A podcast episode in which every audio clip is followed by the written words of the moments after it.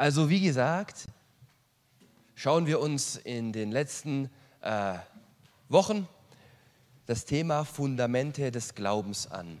Und ich will heute da weitermachen und über Lobpreis und Gebet sprechen und als Beispiel dafür den Psalm 135 nehmen. Äh, wir haben schon die ersten paar Verse davon gelesen und wir werden das jetzt noch ein bisschen vertiefen. Äh, Im Gebet gibt es ja verschiedene Elemente, könnte man sagen. Ja? Äh, beispielsweise Fürbitte. Äh, viele Leute, ähm, sie verbinden vielleicht Gebet damit, dass sie für etwas beten. Das stimmt natürlich und das ist auch sehr, sehr wichtig.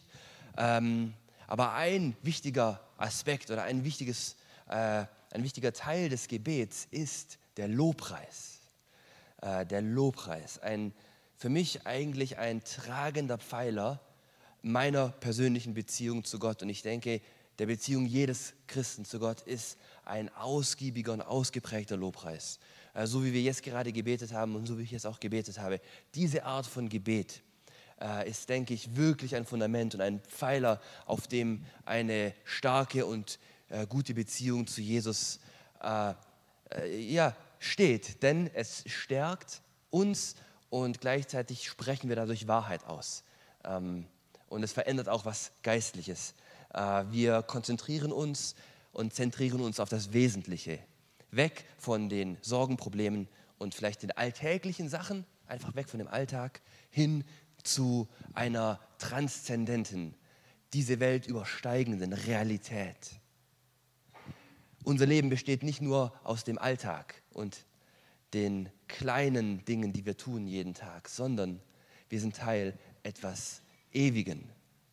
Wir kennen den Schöpfer von Himmel und Erde und sich dessen immer wieder bewusst zu machen. Und diese Realität in die Dinge des Alltags zu nehmen, das ist ein Schlüssel.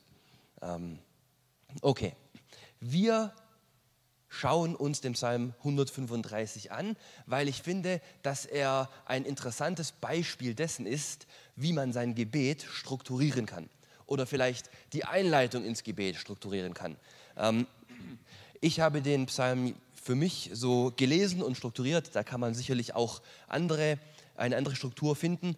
Aber für den heutigen Abend würde ich das gerne ähm, folgendermaßen anschauen. Also wenn ihr die Bibel habt, könnt ihr das auch gerne anschauen. Äh, wir werden es auch da hochmachen, äh, den Psalm. Aber der gesamte Psalm hat für mich die Struktur. Es geht los mit Lobpreis. Dann fünf Gründe oder fünf Themen, die den Autor in den Lobpreis bringen fünf Themen, die der Autor preist und lobt. Ja? Dinge, die ihn dankbar machen, die ihn herausfordern vielleicht, für die er Gott lobt. Und es endet wieder mit Lobpreis. Ähm, so könnte man zum Beispiel eine Gebetszeit beginnen. Wenn man eine längere Zeit beten darf, ja, äh, dann kann es sein, dass man, wenn man in die Fürbitte geht, schnell die Sachen runtergebetet hat, nach zehn Minuten denkt man, was mache ich jetzt hier noch? Äh, man könnte anfangen, indem man so eine äh, ausgedehnte Lobpreiszeit hat, äh, wie sie uns hier im Psalm 35 gezeigt wird. Dann geht man auch gleich ganz anders in die Fürbitte. Okay, also, wir springen rein. Psalm 135, die ersten Verse haben wir schon gelesen, ich lese dir nochmal. Halleluja, lobt den Namen des Herrn. Lobt ihr Knechte des Herrn, die ihr steht im Hause des Herrn in den Vorhöfen des Hauses unseres Gottes. Halleluja. Denn gut ist der Herr. Spielt seinem Namen, denn er ist lieblich. Jetzt habe ich gerade eben noch eine sechste äh, einen Grund gefunden. Denn gut ist der Herr. Das habe ich nicht als Extrapunkt genommen, aber das könnte man auch nehmen, anzufangen, darüber nachzudenken, wie gut Gott ist. Okay, Grund Nummer eins, den wir finden, Vers 4. Das ist die Erwählung, unser Stand vor Gott. Vers 4. Denn ja, das ist Jahwe, hat sich Jakob erwählt, Israel zu seinem Eigentum. Damit geht's los. Der Autor spricht hier natürlich im Alten Testament aus der Perspektive des alten Bundes. Und er spricht hier davon, dass Gott Abraham ein Versprechen gegeben hat. Und zwar ihn zu einer großen Nation zu machen und dass durch diese große Nation alle Welt gesegnet wird und der Messias durch diese Nation kommen wird. Und dieses, dieses Versprechen wurde weitergegeben an Isaak und wurde weitergegeben an Jakob. wurde dann umbenannt zu Israel. Und davon spricht der Autor hier. Du hast Jakob erwählt, Israel zu seinem Eigentum. Wenn wir aus der Perspektive des Neuen Testaments auf diesen Psalm schauen, wir sind ja nicht Teil des Volkes Israels, aber trotzdem finden wir das gleiche oder etwas sehr ähnliches im Neuen Testament. Das gleiche Prinzip der Erwählung zumindest mal. Ja?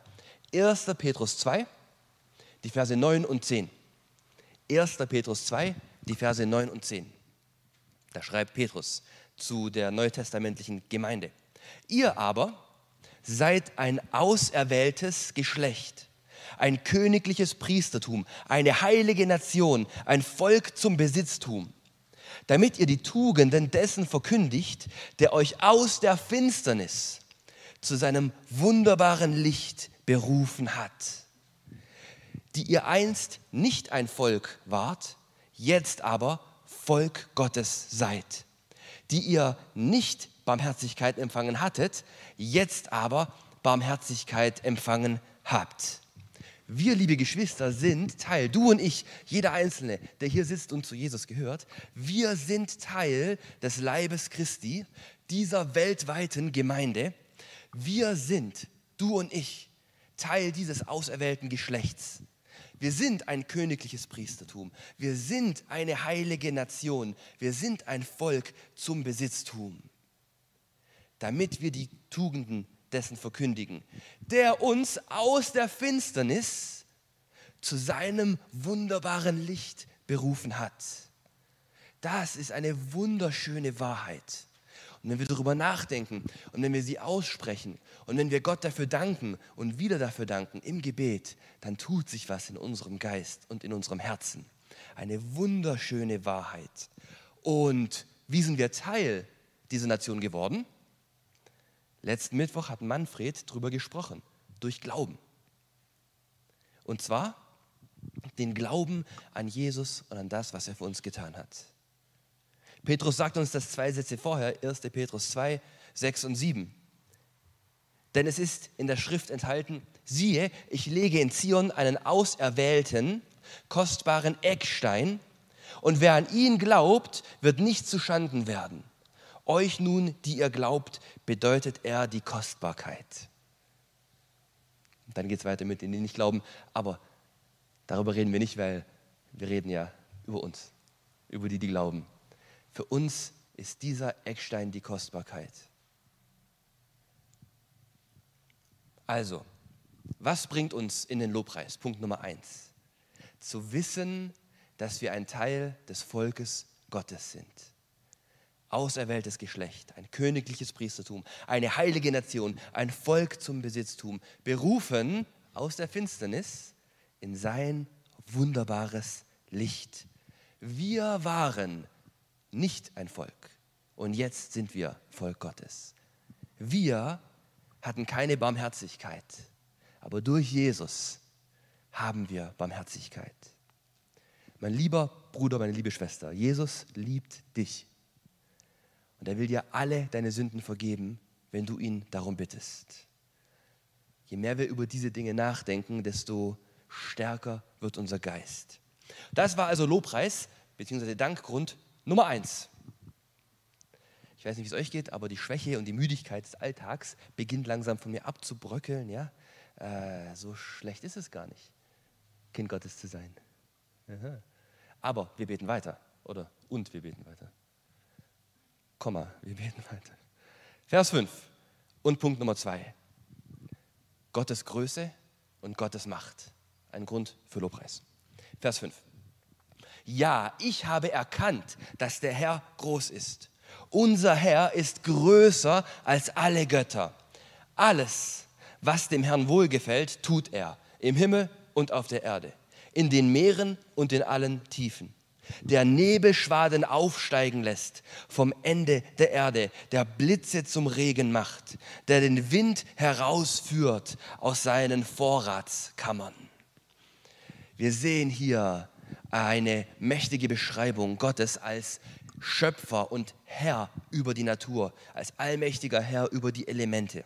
Das, was wir nicht kontrollieren können, das Unwetter, die Blitze, das Wasser, äh, den Sturm, die Fluten, all diese Dinge, die für uns äh, vollkommen außerhalb unserer Kontrolle stehen, sind für Gott in seiner Hand. Er kontrolliert diese Dinge, er hält diese Dinge in seiner Hand. Und diese Aussagen sind natürlich wahr. Aber hier passiert noch etwas Tieferes. Ich weiß nicht, ob es euch aufgefallen ist.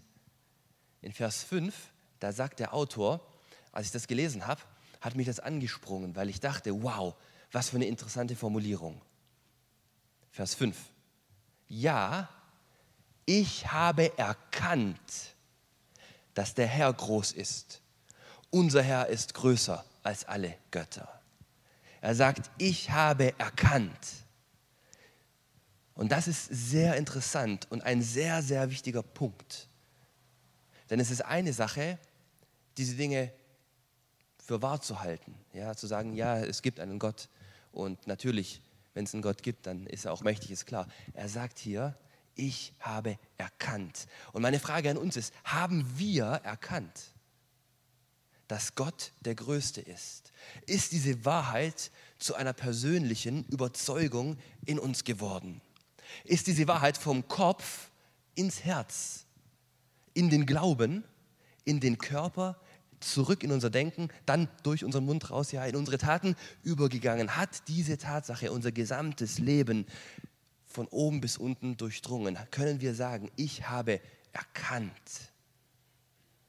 dass Gott groß ist und mein Herr größer als alle anderen Götter, als alle anderen Mächte, als alle Krankheiten, als alle Probleme, als all das, was sich mir hier entgegenstellt. Und wisst ihr was? Es geht zwar heute um Lobpreis und um Dank, aber ich denke, äh, wir können an dem Punkt eine kleine Ausnahme machen und vielleicht eine kleine Bitte mit reinschieben. Äh, an dem Punkt ist es wahrscheinlich notwendig, ähm, denn wir alle finden uns in Situationen, wo wir wissen, dass Gott allmächtig ist, aber wo unser Glaube vielleicht nicht an dem Punkt ist, wo es wirklich alles durchdrungen hat. Und da dürfen wir dafür beten. So wie der Mann, der äh, in Markus 9 zu Jesus kommt und um das Leben seines Kindes fleht. Der sagt, ähm, er sagt zu Jesus, wenn du aber wenn du etwas kannst, so habe Erbarmen mit uns und hilf uns. Jesus aber sprach zu ihm, wenn du das kannst, dem Glaubenden ist alles möglich. Sogleich schrie der Vater des Kindes und sagte, ich glaube, hilf meinem Unglauben. Also, das dürfen wir auch sagen, wenn wir uns an dem Punkt befinden. Punkt Nummer drei. Gottes Treue. Wir lesen weiter in Vers 8. Der die Erstgeborenen Ägyptens schlug, vom Menschen bis zum Vieh. Zeichen und Wunder sandte er in deine Mitte, Ägypten, gegen den Pharao und gegen all seine Knechte, der viele Nationen schlug und starke Könige tötete. Sihon, den König der Amoriter, und Og, den König von Baschan, und alle Königreiche Kanaans. Und er gab ihr das, als, das Land als Erbe. Und er gab ihr das Land als Erbe, als Erbe seinem Volk Israel. Gott ist nicht nur allmächtig, sondern er ist auch treu. Wir haben einen treuen Gott. Wir haben einen Retter Gott. Und darum geht es hier in diesen Versen. Auch natürlich aus der Perspektive des Alten Testaments, des Alten Bundes. Gott ist ein Retter. Und auch das ist ein mächtiger Grund, ihm zu danken und ihn zu preisen. Hier spricht der Autor von Gott, der sein Volk, das Volk Israel, befreit hat. Und zwar aus Ägypten und dann vor vielen Königen und den Kana allen Kanaanitern. Und dann hat er sie gesegnet und versorgt im verheißenen Land. Er hat sie gerettet, er hat sie beschützt und er hat sie gesegnet und versorgt. Die Rettung aus Ägypten und dann der alte Bund am Berg Sinai sind sozusagen äh, oder ist sozusagen zusammengenommen das Evangelium des Alten Testaments. Ja, wenn man so drüber nachdenkt. Gott rettet sein Volk und er stellt einen Bund mit ihnen auf. Er rettet sein Volk und er geht eine Beziehung mit ihnen ein. Und das ist also das definierende Schlüssel-Event äh, oder äh, Tatsache des alten Bundes. Ist es, dass Gott sein Volk gerettet hat und einen Bund mit seinem Volk geschlossen hat. Ähm, und daran, an diese Rettung, erinnert sich der Autor dieses Psalms.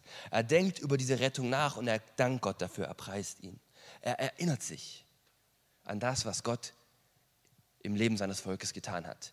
Und auch das ist ein super wichtiger Hinweis.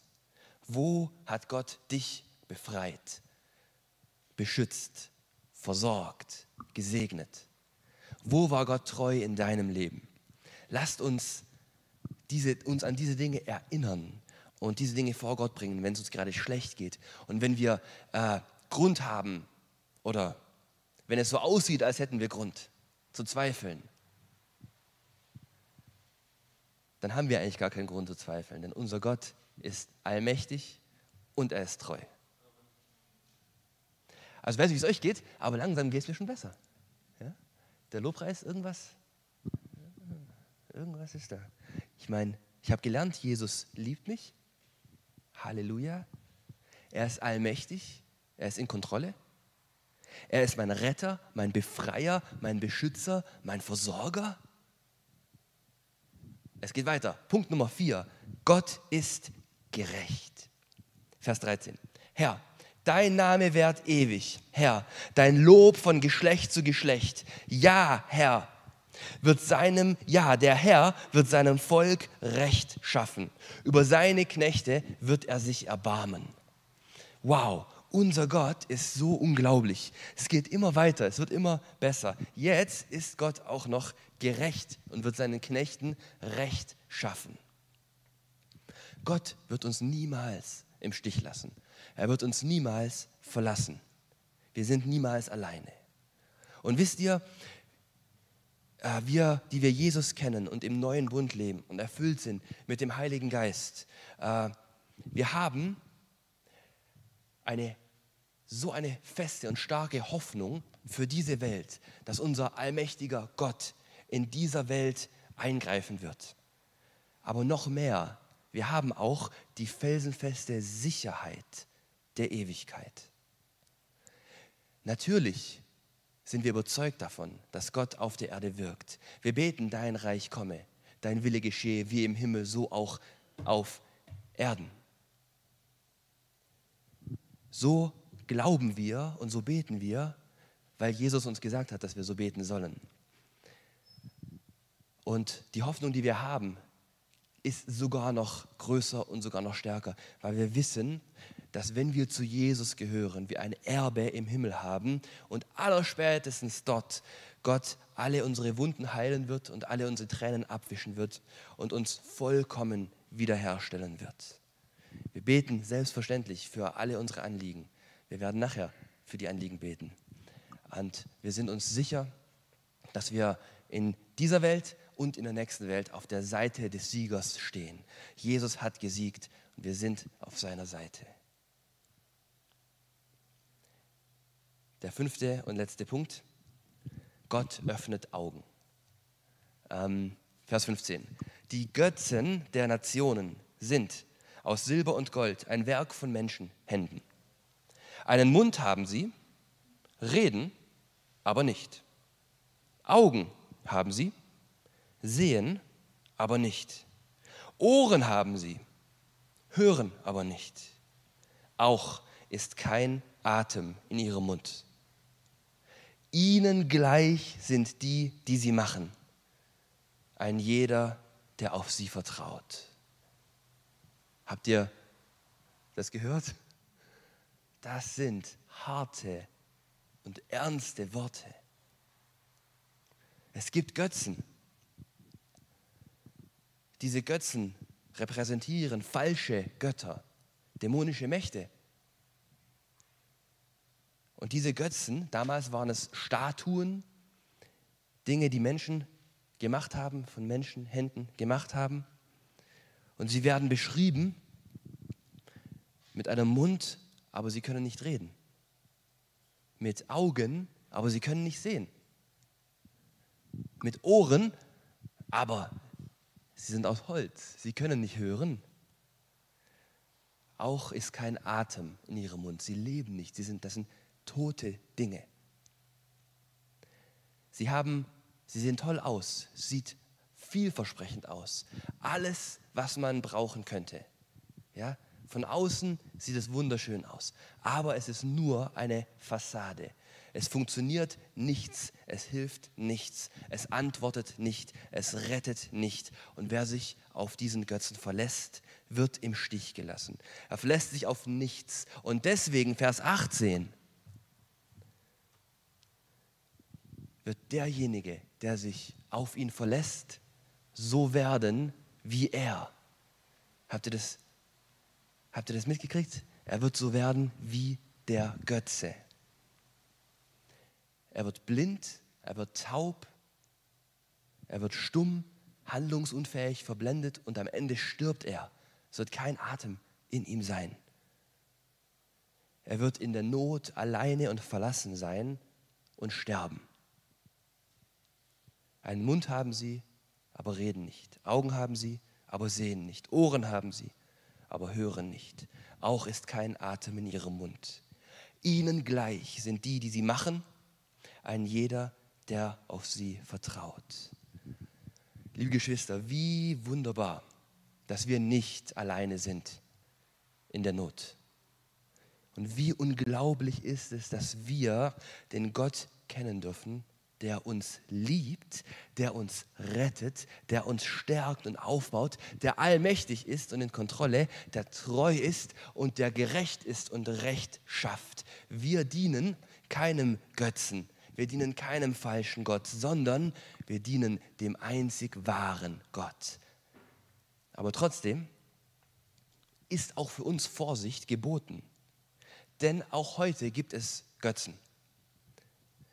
Die modernen Götzen sind vielleicht weniger eine Statue, sondern sehen mehr aus wie zum Beispiel Geld oder irgendwelche Dinge oder Statussymbole, äh, Erfolg, Arbeit, äh, Unterhaltung, Entertainment. Götzen sind Dinge, bei denen wir Erfüllung und Sinn suchen, die eigentlich Gott uns geben soll. Götzen sind Dinge, die versuchen, Gott von dem Thron unseres Lebens runterzuholen und sich selbst auf den Thron unseres Lebens zu setzen. Götzen sind Dinge, zu denen wir als erstes rennen, wenn wir in Not sind, bei denen wir als erstes unsere Hoffnung und unsere Liebe und unsere Anerkennung und unsere Erfüllung suchen. Also Dinge, die nicht Gott sind, natürlich. Ja. Äh, Götzen sind alle Dinge, die nicht Gott sind, bei denen wir. Das ist klar geworden, oder? Nicht, dass jemand. Und das ist ganz arg wichtig, dass wir uns hier vielleicht prüfen ähm, und dass wir hier in unser eigenes Leben schauen. Wenn ich in Probleme komme, wenn ich Stresssituationen ausgesetzt bin, wohin renne ich dann? Was ist meine erste Reaktion? Renne ich zu Jesus, renne ich zu Gott oder renne ich zu irgendwas anderem? Und also es ist besser, wenn man zu Jesus rennt, um nicht einem Götzen zu dienen und so zu werden wie der Götze. Und das ist etwas, was wir nicht zulassen wollen. Ähm, der letzte Punkt, den ich hier machen will mit den Götzen, ist, die Menschen werden ja mit den Götzen verglichen, haben wir gesehen. Dass sie nicht sehen können, dass sie nicht hören können, dass sie nicht sprechen können, dass sie verblendet sind, dass sie im Endeffekt belogen sind und durchs Leben gehen und nicht wirklich erkennen, worum es geht. Dass sie versuchen, ihre Erfüllung und ihre Liebe und ihren Erfolg und ihre, ähm, ihre Zufriedenheit und die Dinge, die wirklich wo die Dinge, nach denen sich das Herz sehnt, sie suchen sie in Götzen, in anderen Dingen, die nicht Jesus sind. Und das ist so gefährlich. Ähm, und diese, dieser Zustand, auch wir können in diesen Zustand zurückfallen, wenn wir äh, unsere Augen wegnehmen von Jesus und wenn wir hinschauen zu anderen Dingen und unsere Erfüllung und diese Dinge woanders suchen. Ähm, unser Gott ist nicht so wie die Götzen, die die Menschen blind, taub und stumm machen und in den Tod rennen lassen. Unser Gott ist vollkommen anders. Er öffnet unsere Augen. Er zeigt uns die Welt, wie sie wirklich ist. Er lehrt uns über die geistlichen Realitäten. Er stärkt uns. Das, was, das, was die äh, Schlange Adam und Eva im Garten Eden geben, also so getan hat, als würde sie es ihnen geben. Ja? Er kennt es von Gut und Böse. Wirklich ähm, äh, einen Durchblick. Ja? Das ist, was die Sünde immer versucht. Sie versucht dir zu sagen, komm, ich sag dir, wie es wirklich ist. Ich sag dir die Wahrheit. Aber wir finden unsere Wahrheit in der Beziehung zu Gott, in der Beziehung zu Jesus. Und wir vertrauen ihm, dass er uns die Augen öffnet, dass, der uns, dass er uns sagt, wie die Welt wirklich ist. Jesus liebt mich. Er ist allmächtig und in Kontrolle. Er ist mein Retter, mein Befreier, mein Beschützer, mein Versorger. Er ist gerecht und er schafft Recht hier auf der Erde und spätestens im Himmel. Er ist der wahre Gott, der uns die Augen öffnet und die Wahrheit sagt. Vers 19. Haus Israel preist den Herrn. Haus Aaron preist den Herrn. Haus Levi preist den Herrn. Die ihr den Herrn fürchtet, preist den Herrn. Gepriesen sei der Herr von Zion aus, der in Jerusalem wohnt. Halleluja. Und gepriesen sei der Herr aus Villingen-Schwenningen. Amen.